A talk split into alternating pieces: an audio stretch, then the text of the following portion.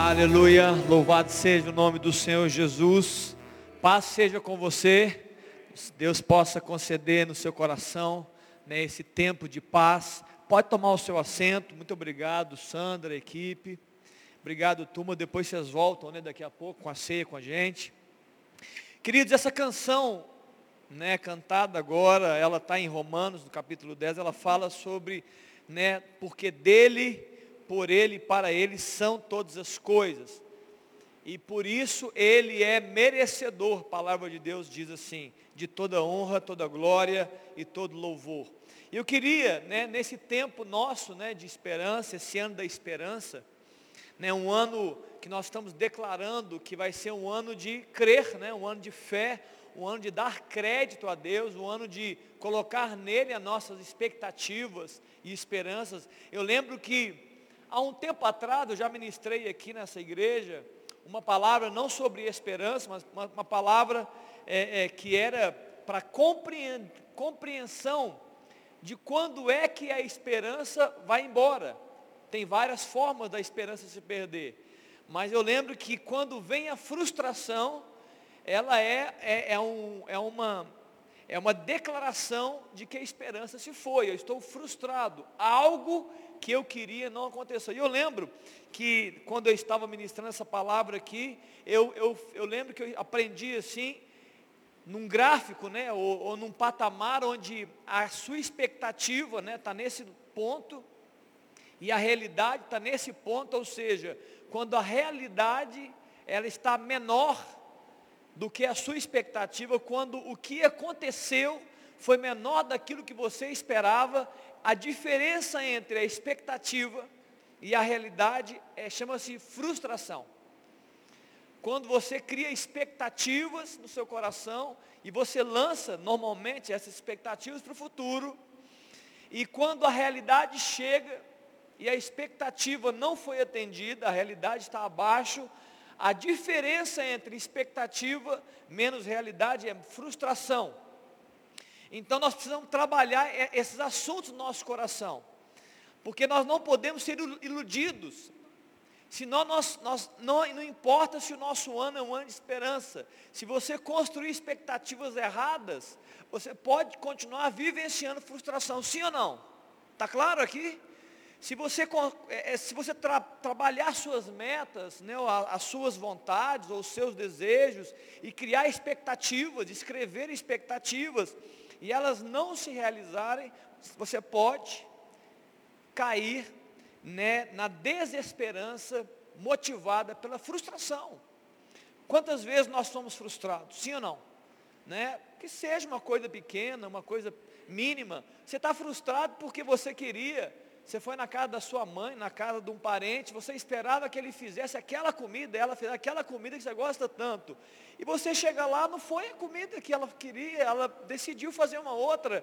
E você já come assim meio engasgado, poxa, mas cadê aquele, aquela que você gosta de fazer? Frustrações. Isso é claro, passa.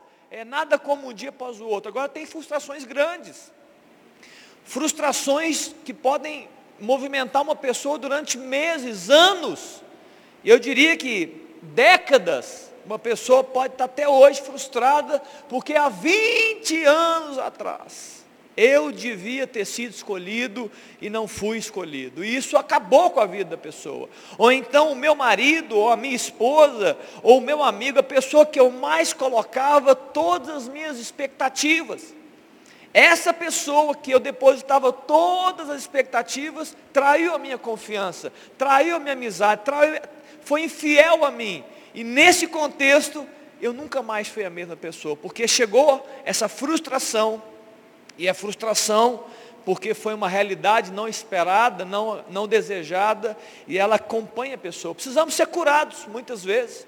Se você carrega frustrações de anos, nós precisamos ser curados por Deus né, para que a gente volte a acreditar, volte a ter esperança, volte a desejar crer, como o pastor Ari acabou de falar, né, que dias melhores virão, né, que, que o Senhor conosco pode nos encaminhar novamente, seja qualquer que seja a situação. Mas dentro desse contexto, eu queria então pensar com vocês essa noite, eu queria ministrar o seu coração, aproveitando que nós estamos iniciando o ano 2021, e normalmente final de ano e início de ano são, são momentos muito propícios para a gente poder pensar, né, é pelo menos o ano. Você termina o ano, não é assim, Sérgio? Aí termina o ano dizendo, olha, não foi legal, foi bom, isso foi interessante, aquilo não foi tão interessante assim, é, eu preciso melhorar nisso, eu preciso me organizar para isso, olha, eu tenho algum sonho, eu queria realizar algo, e também esse ano, nós estamos assim, tem alguém assim, deixa eu ver, levanta a mão, tem alguém assim pensando o ano, lá em casa nós temos uma, a minha a Rebeca, minha filha mais nova, já me cobrou isso, nós temos uma conversa, Todo entre, não, não, tem uma data específica, né? depende da nossa agenda, mas ela acontece no final do ano, início do é, entre o final do ano e o início do ano, vai acontecer tal, essa semana não, porque a minha filha está indo para MPC no acampamento, possivelmente vai acontecer na semana que vem. A gente para como família, não apenas como Léo, né? mas como família a gente para, senta os quatro na mesa e a gente começa a discorrer sobre o ano de 2020 a gente avalia, cada um pode falar. Minha filha Rebeca tem 12 anos, ela fala, e já tem muitos anos que, a gente faz isso. A minha filha Sara também fala, eu também comento. A gente fala daquilo que não foi tão bom. A gente agradece a Deus pelas coisas que foram boas. Eu estou, eu estou é, trazendo sabedoria para minhas filhas. Eu estou contando os dias, não é? a Bíblia não fala isso? Quem conta os seus dias é sábio. Eu estou contando os dias, eu estou reavaliando os dias. E aí nós a gente projeta algumas coisas para 2021. A Rebeca, na sua idade, projeta as suas coisas. A Sara, na sua idade, na sua, no seu contexto, projeta coisas. É claro que nem tudo que eu projeto eu coloco ali, que é uma conversa mais adulta, mas eu projeto coisas de família. A gente sente e fala, olha, quem sabe, né? A gente não vai fazer isso, nós podemos fazer uma viagem, a gente pode ler a Bíblia, a gente pode fazer devocionais, coisas que nos agregam. Faça isso, inclusive, com seus filhos, isso vai ser muito bacana, eles gostam disso. Eu já fui cobrado para você ter uma ideia.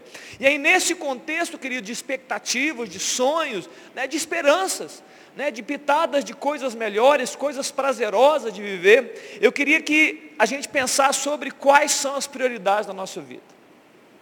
Eu, eu, é claro que você já sabe a resposta, tenho certeza disso, mas eu queria não só dar uma resposta pronta, mas eu queria escavar um pouquinho mais a resposta que você já sabe. Eu quero escavar nessa, nessa noite e que a gente possa né, aprofundar um pouquinho mais uma resposta pronta que já está na sua mente, o que você deve priorizar. Eu queria escavar e colocar aqui uma pitadinha né, é, nova nessa, nesse entendimento. Amém? Estamos juntos? Né, a, a, mensagem seria o que, que nós vamos priorizar em 2021, né? O que, que eu vou priorizar? E antes de começar a mensagem, né, claro que eu já estou introduzindo, eu quero ler um texto, já para introduzir essa mensagem, que está em Colossenses no capítulo 1, no verso 15. Léo, coloca para mim esse texto, não é o texto é, pra, padrão, não é o texto que eu escolhi, mas é um, é um texto introdutório, né, para a gente poder entender sobre essa priorização. Por que nós devemos, como você já sabe, priorizar Jesus? Por que nós devemos fazer isso? Olha o que está no verso 15 de Colossenses capítulo 1. Léo, só para que você saiba, Léo, eu devo ler até o 19.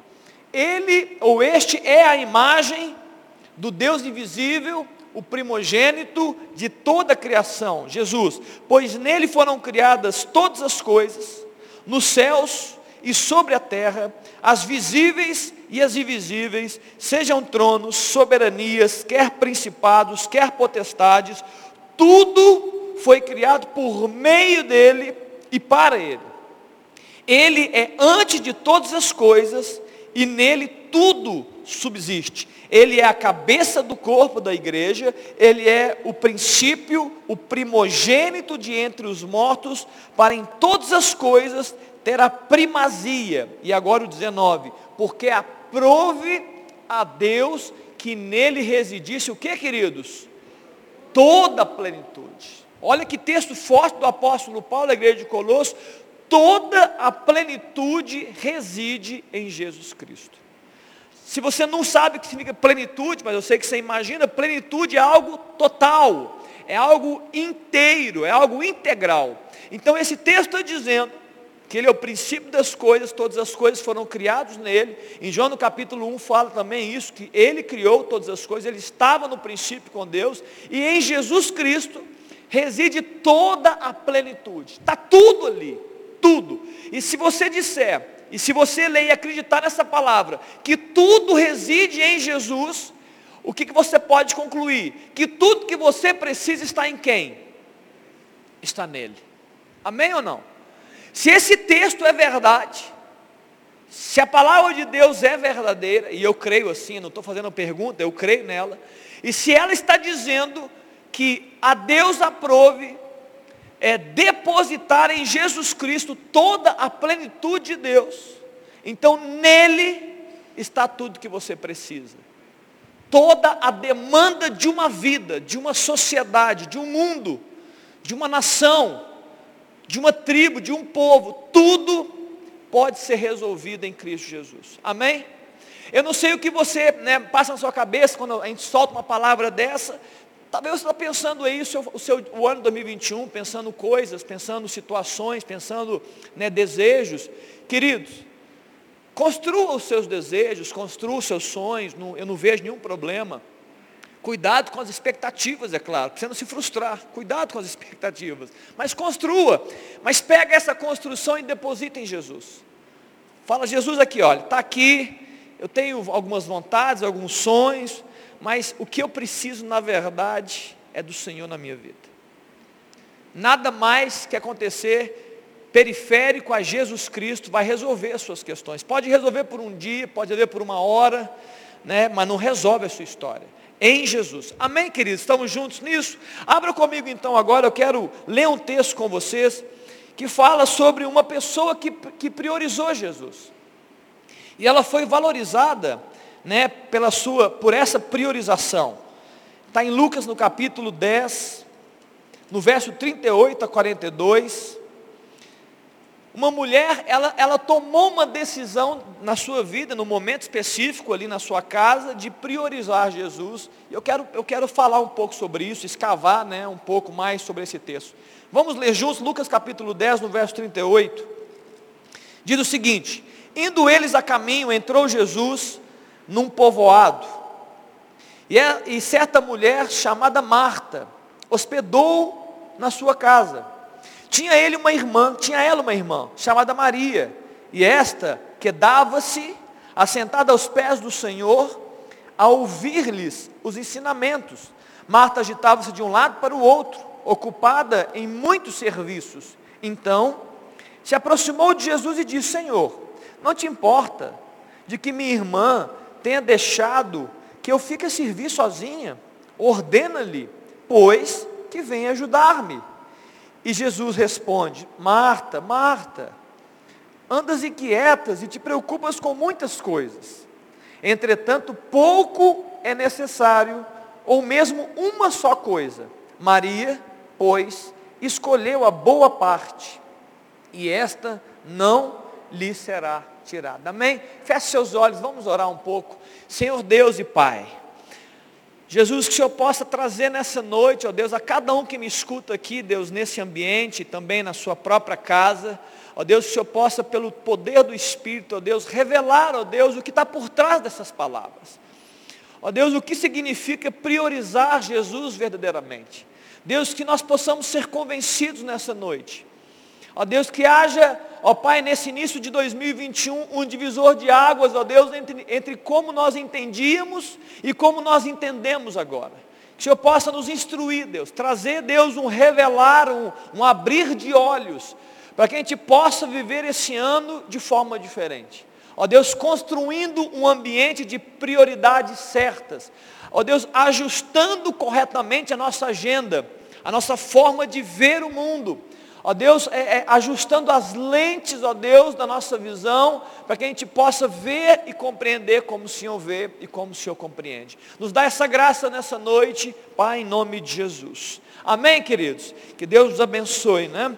Muito bem, esse texto está falando, se você olhar as palavras aqui no, no texto de Lucas 10, aqui tem alguns verbos que eu vou recitar, que dava-se aos pés, verbos, não só verbos, né? Verbos e algumas palavras, ouvir Entretanto, inquieta preocupada com muitas coisas, e continua, escolheu e a boa parte. Algumas palavrinhas, né? algumas coisas, alguns verbos, alguns substantivos, né? outras coisas que eu não vou falar aqui não, senão vou passar vergonha, né, Alice, de português. Algumas traduções falam que é a melhor parte, a, a nova, a revista, a contemporânea, né, eu acho que é, não sei qual, qual delas, ela fala a melhor parte. Esse texto, eu já ouvi muitas pessoas falando desse texto. Eu já li algumas interpretações dele, já li comentários. Eu até já vi pessoas comentando sobre Marta e Maria. Algumas valorizam Maria e desqualificam Marta. Já vi também pessoas que não querem desqualificar nenhuma das duas. Valorizam as duas. Né? A, a, a Maria só pode ser Maria porque tem a Marta. Tirando qualquer comentário, sem desfazer de qualquer comentário ou qualquer livro escrito, eu quero me ater especificamente ao que está escrito aqui. Eu não quero contextualizar, eu não quero, eu não quero extrapolar demais. Eu quero ler esse texto. Eu quero sair desse texto com um entendimento claro a respeito de escolheu a melhor parte. Amém? Olha que interessante esse texto. Quedar-se, para que você nunca ouviu quedar-se, eu também nunca escutei essa palavra, quer dizer, eu só sei dela aqui na Bíblia mesmo. Quedar significa ficar ou se demorar em algum lugar, parar, permanecer.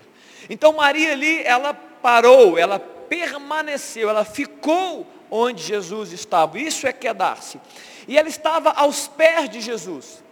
Aos pés de Jesus traz uma ideia bíblica sobre discípulo e discipulador.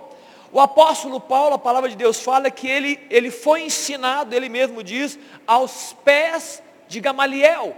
Não era uma classe, né, era comum um, um, um, mestre assentado numa posição um pouquinho de destaque e as pessoas se assentavam ao redor para ouvir. Então isso tem muito a ver com um discípulo, um aluno e também o seu professor, no caso Jesus. Essas são as, as, é, é, as palavras né, principais. Então eu quero falar nessa noite um pouco sobre essa, não somente priorizar Jesus. Você poderia sair da sua casa aqui hoje, já entendi a palavra, vamos orar por isso. Deus, me ajuda a priorizar Jesus. Não, eu quero um pouquinho a mais. Eu quero aprofundar esse entendimento. Eu quero, eu quero falar sobre a importância de parar.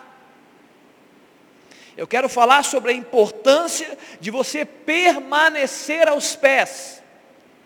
Eu quero falar da importância de você dedicar tempo da sua vida para contemplar e adorar. Amém? Não é só priorizar Jesus como um, uma, uma, frase de efeito, um, um, escreveu no seu quarto, no seu, no seu carro, não. Eu quero que nós entendamos o que aconteceu de fato aqui. Qual que foi a melhor escolha de Maria? Por que, que ela fez isso? Ela escolheu parar. Ela desejou ficar aos pés de Jesus. A questão, como alguns dizem, não é simplesmente sobre execução ou não execução. Alguns falam assim, não, é porque a Marta, ela é muito, ela é muito executiva, ela gosta de executar as coisas. Não tem nada a ver com execução e não execução, queridos. Maria também tem que executar. Em algum momento da vida da Maria, ela vai ficar sentada naquele lugar o resto da vida. Não. Não tem nada a ver com quem executa e quem não executa. Todos nós executamos. Não tem nada a ver se a pessoa ela, ela é agitada ou não agitada. Não. O que tem a ver nesse texto é que Maria ela, ela escolheu, ela tomou uma decisão. Jesus estava na casa dela, então ela disse: Jesus está na minha casa e ele está falando. Então, se Jesus está na minha casa e está falando, eu não posso fazer mais nada. Eu tenho que sentar aos pés dele para ouvi-lo e para receber dele o que ele tem para me ensinar. Esse texto fala sobre prioridades. Jesus não questiona Marta, apesar de, de trazer talvez uma exortação, né, uma palavra de encorajamento. Marta, olha, você está preocupada com muitas coisas, Marta. A sua mente está inquieta com muitas coisas. É uma palavra de, de, não é uma palavra de repreensão severa, mas é uma palavra de reflexão. Marta, eu estou na sua casa ministrando, falando, ensinando. E a sua preocupação nesse momento, nesse momento que eu estou na sua casa, ensinando, é servir pessoas, é servir. Eu vou embora, daqui a pouco você vai ter tempo para servir para todo mundo. Então, neste contexto, eu creio que Jesus está dizendo, olha, existem momentos na nossa vida, e eu diria que devem ser momentos é, é, periódicos, é, constantes, que nós devemos parar para contemplar. há um poder né, na contemplação, há um poder é, nesse, nesse momento de adorar. Qual que era o conflito da Marta? E que muitas vezes é o seu conflito, querido. É o meu conflito muitas vezes. É viver agitado ou parar para contemplar. Era estar preocupada com tantas coisas ou assentada aos pés de Jesus. Esse era o conflito, o dilema de Marta. E agora que é interessante, uma coisa leva a outra e a outra coisa leva a uma. Porque pensa comigo, uma vida agitada te impede de parar para contemplar. Ao passo que um, o não parar potencializa as inquietações e ansiedades da vida. Ok ou não? Eu vou repetir isso aqui. Uma vida agitada que você está vivendo te impede de parar para contemplar, para receber de Deus. Ao passo que o não parar potencializa no seu interior ansiedades, potencializa inquietações e pensamentos. Sim ou não? Essa é a verdade. Em Mateus no capítulo 6, a palavra de Deus fala que Jesus está no sermão da montanha e ele, ele deve ter percebido no coração das pessoas ansiedade, inquietações. E ele fala, por que, que vocês estão ansiosos com tantas coisas? Observai Observar a natureza, os lírios, os pássaros. Eu estou dizendo, para de pensar, para de racionalizar a sua vida e contemple. Há um poder valioso em você parar para contemplar. A contemplação, a adoração oxigena você. E isso, isso ainda, mesmo se não fosse uma, uma contemplação direta ao Senhor Deus. Simplesmente parar para contemplar coisas abençoadoras já oxigena a sua vida, já abençoa você. E você nem pode estar orando, não, não vou orar, não, não, só pare para contemplar que você vai ser abençoado já. Agora imagina a Maria que parou para contemplar e escutar o Senhor Jesus, aquele que nele reside toda a plenitude. Então alguma coisa acontece, queridos. Alguma coisa acontece quando você para para contemplar, para adorar, para se conectar. Olha que interessante. Quem não para, não contempla. Quem não contempla, não adora. Quem não adora, não se conecta. Quem não se conecta, não escuta, não recebe o que poderia. Amém ou não? É isso. Não tem muito segredo. Se você não para, você não contempla. Quem não contempla, não adora. Quem não adora, não recebe aquilo que pode receber de Deus enquanto adora. Parar para contemplar e adorar a Deus e adorar o Pai é uma instrução bíblica, está na Bíblia. E buscar o Senhor é uma ordem bíblica. E priorizar Jesus é a essência do nosso chamado. Amém, queridos? A essência da sua vida é priorizar o Senhor Jesus. É a melhor parte. Jesus disse: Olha, Marta, você está inquieta. A Maria me priorizou nesse momento. Eu não vou tirar isso dela, porque ela escolheu bem. Ela escolheu a melhor parte. Ela escolheu me priorizar enquanto eu estou na casa dela. Qual o problema? Muito bem. Mateus no capítulo 6, no verso 6, Jesus falando de oração, ele fala o seguinte: Tu, porém, quando orares, entra onde, queridos? No seu quarto e fechada a porta, orará ao teu pai que está em secreto, e o teu pai que te vê em secreto te recompensará. Jesus não está colocando aqui é, simplesmente um, uma, a regra do quarto, não é a regra do quarto, mas existe uma essência por trás desse ensino. E qual é a essência? Quarto é o que, queridos? Lugar de intimidade. Sim ou não? Qual é o lugar mais íntimo da sua casa? Sim ou não que é o quarto? É o quarto. Então o quarto é um lugar de intimidade. Eu estou dizendo o seguinte, olha, quando você for se conectar com Deus, escolha um lugar de intimidade. Outra coisa, fecha a porta. Fechar a porta é, é, aumentar o nível de intimidade, esse é um ponto, mas além de tudo, fechar a porta é desconectar-se do que está do lado de fora da porta e conectar-se com aquilo que está dentro da porta, ok, queridos? Fechar a porta é desconecte-se, no caso nosso, desconecte do mundo, desconecte do que você está é, é, tomando a sua mente, tomando os seus pensamentos, conecte disso. E conecte-se naquilo que você veio fazer. Ou seja, construa um ambiente de priorização. Construa um ambiente de intimidade. Porque nesse ambiente de intimidade, como Jesus está falando aqui, é um ambiente de ser recompensado. Um ambiente de intimidade, um ambiente de contemplação, de oração, de adoração, é um ambiente onde você vai ser recompensado, vai virar algo de Deus para você. Amém ou não? Eu vou ser abençoado nesse ambiente. Isso é fé, isso é Bíblia, e isso é como nós devemos viver, querido. Por isso nós devemos parar. Nós, pensa comigo, nós vivemos uma sociedade adoecida na alma, fragilizada nas suas emoções, porque não recebe remédio na alma. E aí você pode perguntar, mas então porque não tem remédio? Não é falta de remédio, queridos. Não é falta de remédio. As pessoas estão assim porque não estão tomando o remédio. E quando eu falo desse remédio, estou falando de remédio de uma drogaria, estou falando do remédio que é Cristo. Nós não estamos parando para receber cura de Deus na nossa vida. Então a questão não é que se existe ou não existe remédio. Nós não estamos tomando o remédio de Cristo porque nós não estamos parando para receber diagnóstico. E junto com o diagnóstico, cura remédio de Deus, virtude de Deus que vem. Aquela mulher, aquela mulher que tinha um fluxo de sangue fisiológico, uma doença fisiológica, ela fala o seguinte, olha, eu, eu, eu vou tocar em Jesus e, e eu vou ser curada. E a palavra de Deus fala que quando Jesus recebeu aquele toque, ele não fez uma oração, queridos. Ele não fez uma oração.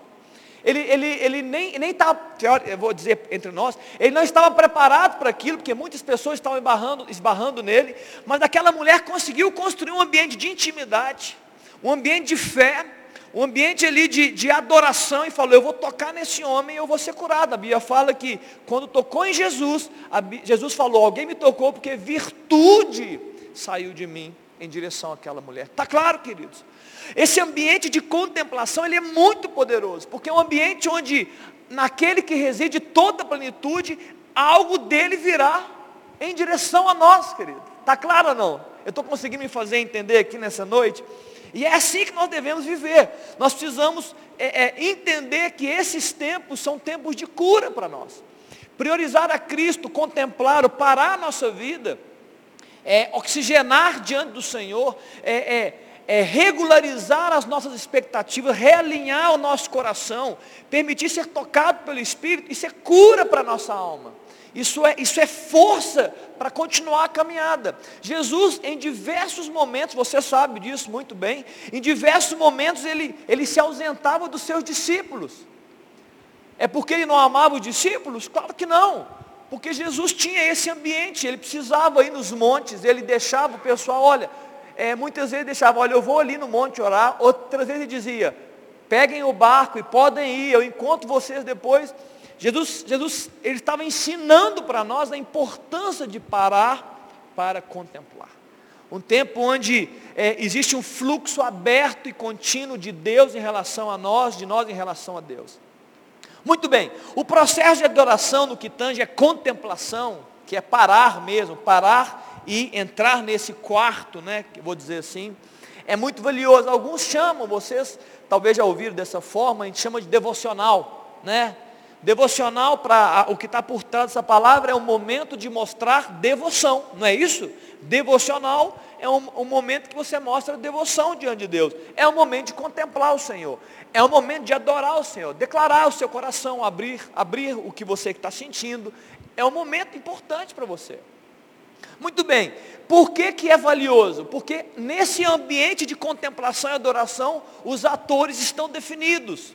Você e Deus está definido, você e o Senhor Jesus, o adorador e o objeto da adoração. Nós e Deus, por quê? Porque precisamos dessa identificação, queridos. Você precisa dessa identificação na sua mente, no seu coração. A sua alma precisa disso. Porque nesse ambiente de adoração, fica claro quem depende de quem. Fica claro quem é maior e quem é menor. Fica claro quem pode fazer e quem não pode fazer. Está claro, irmãos? É importante esse ambiente, porque nesse ambiente você se identifica. Você identifica Deus e você se identifica. Quem é que assenta, se assenta aos pés de quem? Quem é que ensina quem? Quem é que vai conceder virtude e quem é que recebe virtude? Está claro, queridos? Por isso precisamos parar. Precisamos construir essa identificação na nossa mente, para desconstruir outras coisas que estão tá na nossa mente que não deveriam estar. Eu não paro para adorar a Deus, eu não paro para adorar a Deus, para contemplá-lo, porque Ele precisa. Esse é um grande engano muitas vezes, não, eu vou, tadinho de Deus, né? tadinho de Jesus, vamos orar aqui, porque Ele deve estar precisando das orações. Tem nada disso, queridos. É, sou eu quem preciso dEle.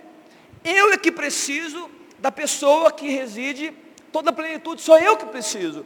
Deus não enviou o Espírito Santo, o Espírito Santo não foi concedido a nós para celebrar a nossa perfeição, não. O Espírito Santo foi concedido a nós para é, nos ajudar nas nossas fraquezas. Amém ou não? É para ajudar na fraqueza. Então sou eu que preciso de Deus, eu que preciso ser renovado, eu que preciso ser consolado, eu que preciso ser reavivado, fortalecido, capacitado. Isso sou eu que preciso. Eu é que dependo do Senhor.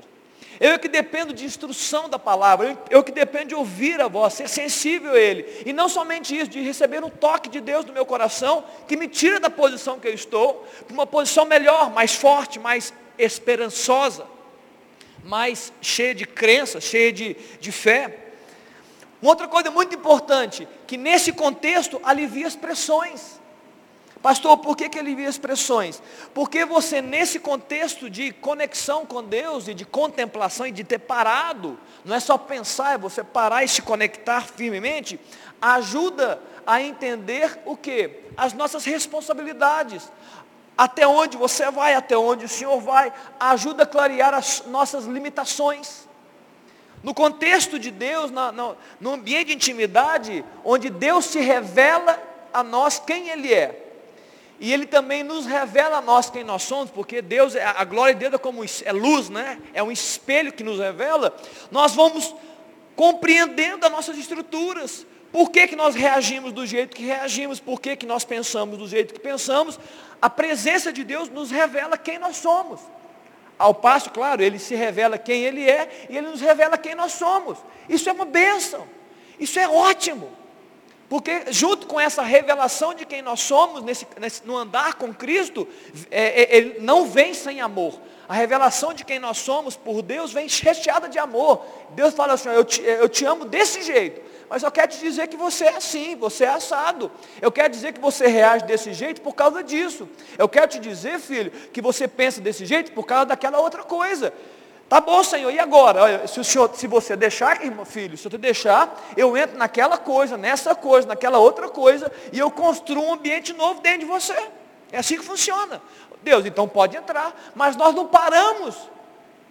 Nós não, não, nós não, nos permitimos ser manifestos na presença de Deus, porque nós não vamos até Ele. A palavra de Deus fala que tudo diante do Senhor é manifesto, inclusive você. Então você é manifesto quem você é de verdade, e muitas vezes nem você se conhece direito. Né? Davi certa vez orou e falou, Deus, sonda-me e me conheces, e vê se há em mim algum caminho mau. Davi está dizendo, pode ser que nem eu mesmo saiba, que tem uma corrupção dentro de mim, e, mas o Senhor sabe, então vê se há em mim, e me ajuda a consertar essa história me ajuda a, a, a, renovar a minha esperança, a pensar diferente, a mudar a minha lente, mudar o foco da lente. Amém, queridos? Importante contemplar. Se você não faz isso, você vai, tem perdas. Fica muito mais fácil notar, isso é muito especial, dentro de aliviar as pressões. Fica muito mais fácil notar na conexão real com Deus a enorme distância entre as nossas impossibilidades e as possibilidades de Deus. Há uma distância enorme entre as nossas incapacidades e as capacidades de Deus. Isso é muito precioso. Porque quando a gente entende isso, isso diminui as, as pressões que você se impõe. Você está sempre se impondo pressão demais. Você, você impõe pressões de sucesso sobre a sua vida, você impõe pressões de aceitação na sua vida, e quando a gente entende né, essa revelação de Deus e do amor dele e a distância entre as nossas incapacidades e as capacidades de Deus, isso nos alivia. E como está em João no capítulo 15, no verso 5, na parte B, ele fala, permaneça em mim, eu permanecerei em vós, porque sem mim nada podeis fazer.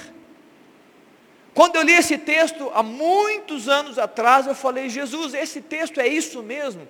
Esse texto não é mais ou menos, é um texto, é isso que o Senhor está querendo dizer para nós como igreja, para mim como teu filho. Eu não posso fazer nada sem o Senhor. E a palavra que veio foi exatamente isso. Você não pode nada sem mim. Eu descansei. Eu, eu não me tornei irresponsável, escute. Não é irrespons... Eu descansei. Descansar não é ser preguiçoso. Descansar não é não fazer. Descansar é eu dependo dele. Então a, o poder é dele, a capacitação vem dele, a instrução vem dele. Isso nos, isso nos alivia, queridos. Isso abençoa a nossa história, abençoa o nosso coração, porque quando a gente vê quem está andando com Deus, sendo usado por Ele, vem uma revelação da graça de Deus. A gente fala, meu Deus, é graça. Eu ser amado é graça. Deus está comigo é graça. E, e por consequência dessa revelação da graça, nesses tempos de contemplações, você se torna uma pessoa mais graciosa. Quem recebe graça torna-se gracioso. Né? A, a, nada melhor do que alguém que entende suas limitações e suas incapacidades e falhas e percebe a graça e o amor de Deus, essa pessoa não é severa, essa pessoa não julga, essa pessoa não critica os outros, ela não desqualifica, porque ela já se conhece. Ela falou, eu, eu sou isso, eu tenho as minhas desqualificações, as minhas falhas, Deus me ama, eu re, reconheci graça, e a pessoa se torna graciosa. Você conhece pessoas assim, graciosas? Você percebe que é, é, é, é leve ficar do lado dessas pessoas, ao passo que tem pessoas severas, pesadas. Né? Por quê? Está faltando graça.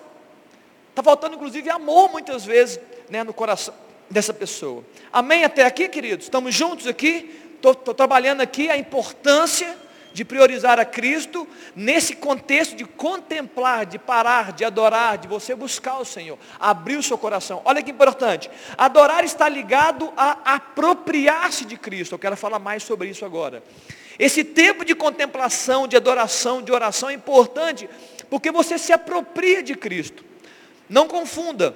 Apropriar-se de Cristo não é tomar posse dele, não. Apropriar-se de Cristo não é controlá-lo, jamais. Você não controla, mesmo que ache que controla. Não é apenas receber do que ele tem. Mas esse contexto de contemplação e adoração é você receber de Deus, principalmente de quem Ele é.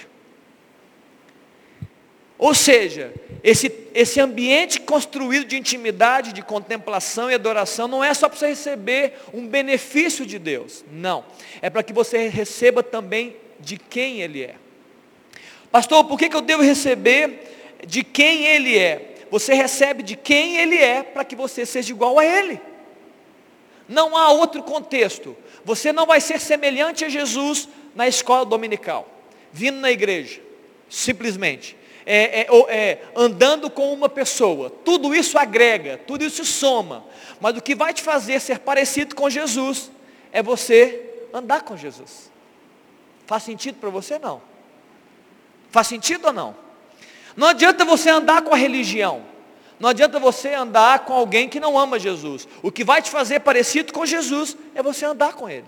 Andar com o Senhor. Andar como um discípulo. E como Ele não está visível, nós precisamos construir né, essas, essas ações que se somam. A igreja tem, tem a sua somatória, os irmãos têm o seu somatório, o pastoreio, o discipulado tem, a sua vida dentro do quarto tem muito. Agora, se você não faz essas coisas, se você não para, como é que você vai se parecer com Jesus? Em Romanos capítulo 8, no verso 29 diz, os que dantes conheceu também os predestinou, para serem conforme a imagem do seu Filho, para que Jesus, que é o Filho, seja o primogênito dentre que? Muitos irmãos. Está aí, olha. O apóstolo Paulo está dizendo de forma clara que essa é a vontade de Deus. A vontade de Deus é que novos filhos sejam acrescentados. A imagem de quem, irmãos? A imagem do pastor? A imagem do pai? Não, a imagem de Cristo. Em João no capítulo 3, no verso 16, um texto evangelístico muito conhecido, porque Deus amou o mundo de tal maneira que deu seu filho qual? Unigênito. Lá em João no capítulo 3, ele é o unigênito. Quando ele morreu na cruz, ele era o quê? O unigênito, o único filho, está na Bíblia. Em Romanos agora, a igreja estabelecida, é loucura falar sobre isso, mas é o que está na Bíblia. O apóstolo Paulo vem falar agora que Jesus não é mais o unigênito, ele é o primogênito, ele é o primeiro dentre muitos irmãos. E ele está dizendo, olha irmãos, nós devemos ser semelhança de Cristo. Como é que eu vou ser semelhança de Cristo? Eu preciso receber dele. O processo de adoração real, o processo de uma contemplação verdadeira, genuína, quarto, não é no quarto só não, tá querido? Vou só dar exemplo ambiente de intimidade no quarto, porta fechada, uma busca verdadeira. Nesse ambiente, você quebra todos os filtros, você tira suas reservas, você, você tira todos os pés atrás, sabe aqueles pés atrás que você tem a relacionamentos? Não tem relacionamentos que você tem e fala assim, ó, oh, estou com o pé atrás, porque eu não sei, não conheço direito, olha, eu não sei se essa pessoa é o que ela é. Com Deus não. No ambiente de adoração, Aquele que adora não cria reserva, não tem filtro, ou seja, eu não estou fechado para nada do que Ele, o Senhor, possa entregar para mim. Você vai receber sem duvidar. Amém ou não? Está entendendo o que eu estou dizendo aqui? Na adoração você recebe sem duvidar. Você se aproxima sem medir consequências. Será que vai ser bom ou será que vai ser ruim? Como se fosse um relacionamento natural. Com Deus não. Vai ser bom. O que vier dele é pleno, é o melhor para mim. O que ele falar comigo é o melhor para mim. O toque que ele me der é o melhor para mim. A instrução que ele me der é o melhor para mim. O, o, o, o, quebrantamento que vier é o melhor para mim. Amém, queridos? Essa, essa é a mentalidade correta de um adorador verdadeiro do Senhor Jesus. Eu quero o que vem de Deus para mim. Há um fluir de Deus diretamente a você. É, é, é uma porta que se abre para as revelações de Deus e a manifestação das virtudes de Deus para dentro de você. Amém, queridos? Está claro aqui? O que adora quer ser semelhante ao objeto de adoração. Eu vou falar de novo isso aqui porque eu quero melhorar. O que adora quer ser semelhante ao objeto de adoração. Por isso, se você quer, se você entende que o seu chamado é ser igual a Cristo, agir nos valores de Cristo, agir nos, nos princípios dele, no poder dele, se você entende que esse é o chamado, porque se você não entende, eu estou dizendo, esse é o seu chamado. Primeiro, ser discípulo de Jesus, é ser um discípulo. É, esse é o seu chamado. Se você entende isso, então agora vamos para a segunda parte. Como fazer isso? Você precisa estar com Ele. Você precisa contemplá-lo, adorá-lo, receber dele. Amém, queridos? No mundo não é assim? Quem gosta do Ronaldinho quer ter o. Não, agora eu estou ficando velho, né? Ronaldinho é da época passada. Quem gosta do Neymar quer ter a roupa do Neymar, o cabelo do Neymar. Não é assim que funciona, gente. Eu quero o cabelo daquela atriz. Eu quero, eu quero o tênis daquele cara. Eu quero a roupa. Não é assim que funciona. Quem adora quer, quer, ser igual ao seu ídolo. Isso no mundo natural. Estou falando no mundo natural agora na alma. Eu quero parecer com ele, eu quero ter o olho dele, eu quero fazer o que ele faz. Não é assim que funciona. Eu quero comemorar o gol igual ele comemora. Não é assim que funciona. Eu quero, eu quero falar a frase que ele ou ela falam. É isso. Alguém que você aprecia, que você admira, você quer ser igual a ele. Com Deus acontece da mesma forma. Quanto mais nós nos aproximamos de Deus, e essa é a verdadeira adoração, você está dizendo, Jesus, eu quero ser igual e semelhante a você. Olha que está em Salmo 115, no verso 8, quando fala de idolatria. É um texto que fala, é, o salmista está falando sobre os ídolos, né, os ídolos de barro, os ídolos construídos, e ele, ele questiona a idolatria, ele questiona que eles têm olhos, mas não veem, eles têm boca, mas não falam, e ele chega no verso 8 e fala assim, olha, tornem-se semelhantes a eles, estes ídolos, os que o fazem e quantos nele confiam. Esse texto está dizendo que há uma relação muito forte entre o adorador e o objeto da adoração a conexão. Por isso que eu vim nessa noite falar sobre prioridades em 2021 e você precisa adorar a Deus, você precisa parar na sua vida, você precisa parar para contemplar, porque nessa contemplação onde você demonstra a sua confiança, você vai se tornar semelhante a Ele. Você gostaria de ser semelhante a Jesus? Será que eu estou entrando? Amém ou não? Sim ou não, queridos? Se você não, não entendeu isso ainda, você ainda precisa é, entender agora. Tem que entender, querido. Porque esse é o seu chamado, irmão. Filhos de um mesmo pai, que manifestam a Deus por meio dos seus comportamentos. Comportamentos de que forma, pastor? Semelhantes aos comportamentos de Jesus. Jesus não está aqui, mas a sua igreja está, você é o corpo. Nós revelamos a Cristo.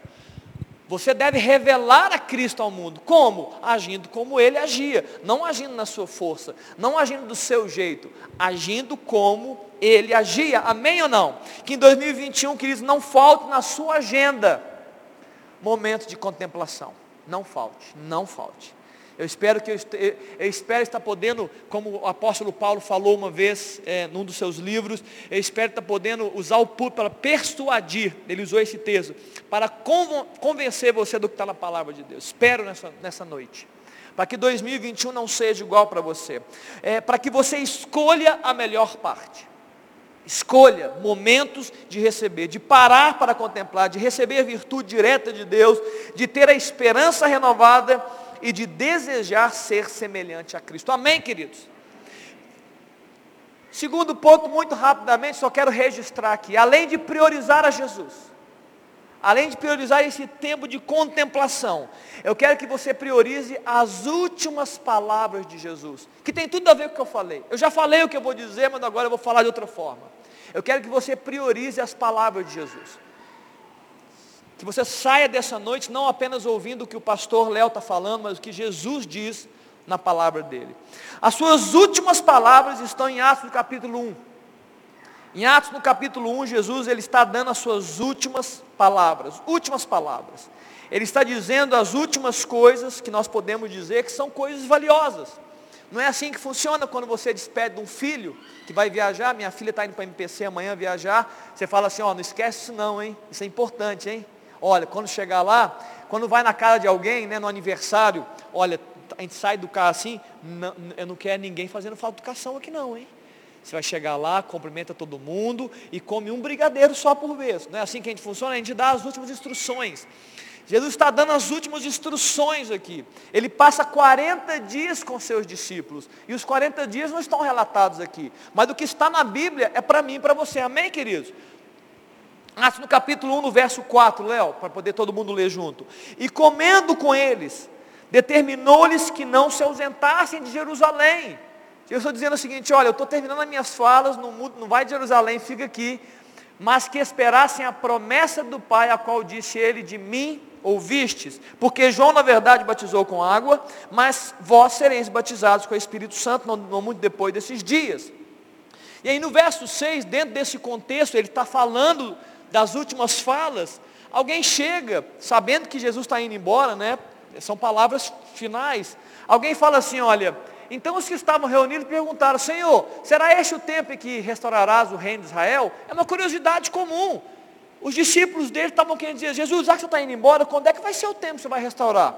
E ele responde no verso 7, não vos compete conhecer tempos ou épocas que o Pai reservou pela sua exclusiva autoridade. Está dizendo o seguinte, ó, gente, não preocupa com isso agora não.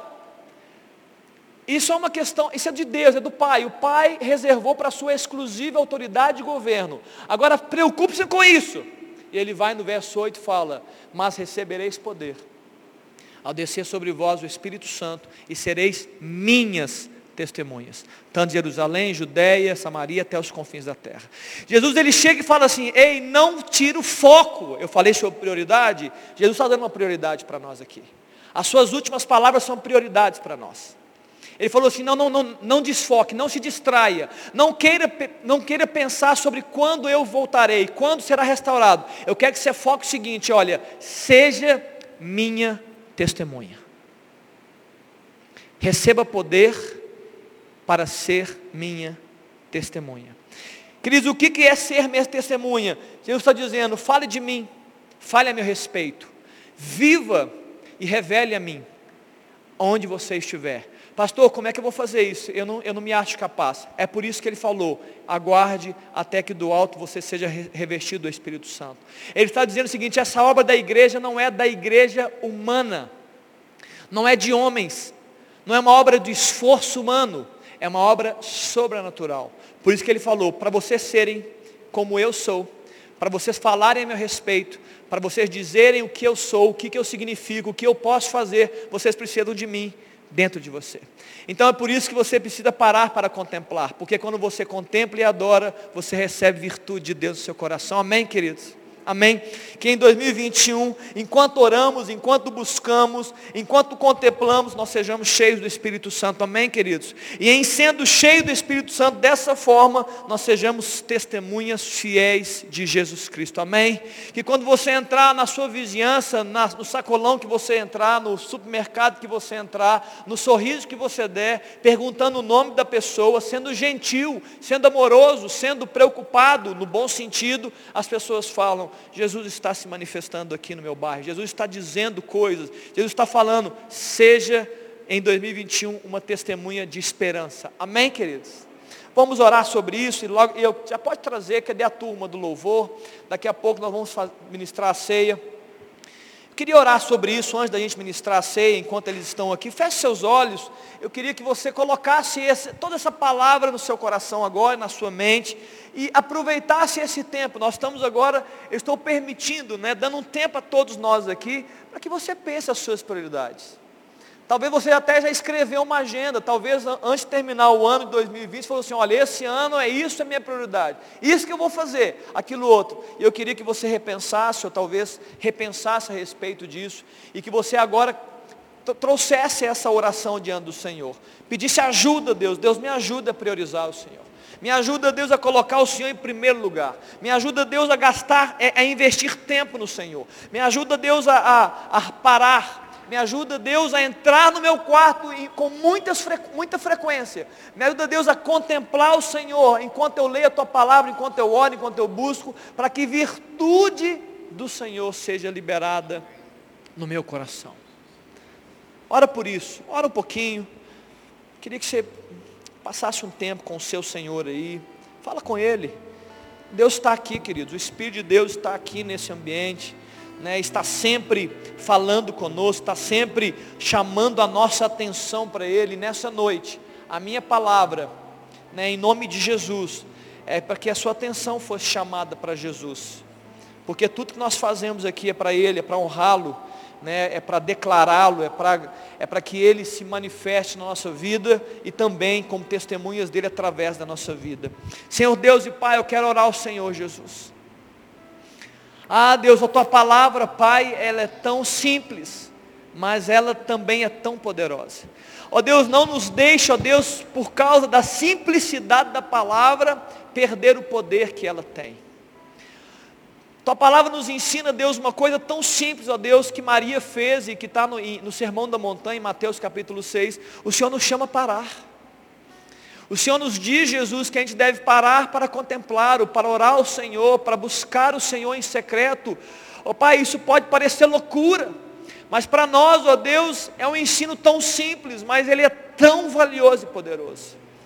Ó Deus, que o Senhor traga esse convencimento nessa noite para aqueles que me escutam, estão aqui nesse ambiente, ou estão nas suas casas, ou verão depois é, pela internet. Jesus, que essa seja a verdadeira essência da nossa história, razão da existência, Jesus Cristo.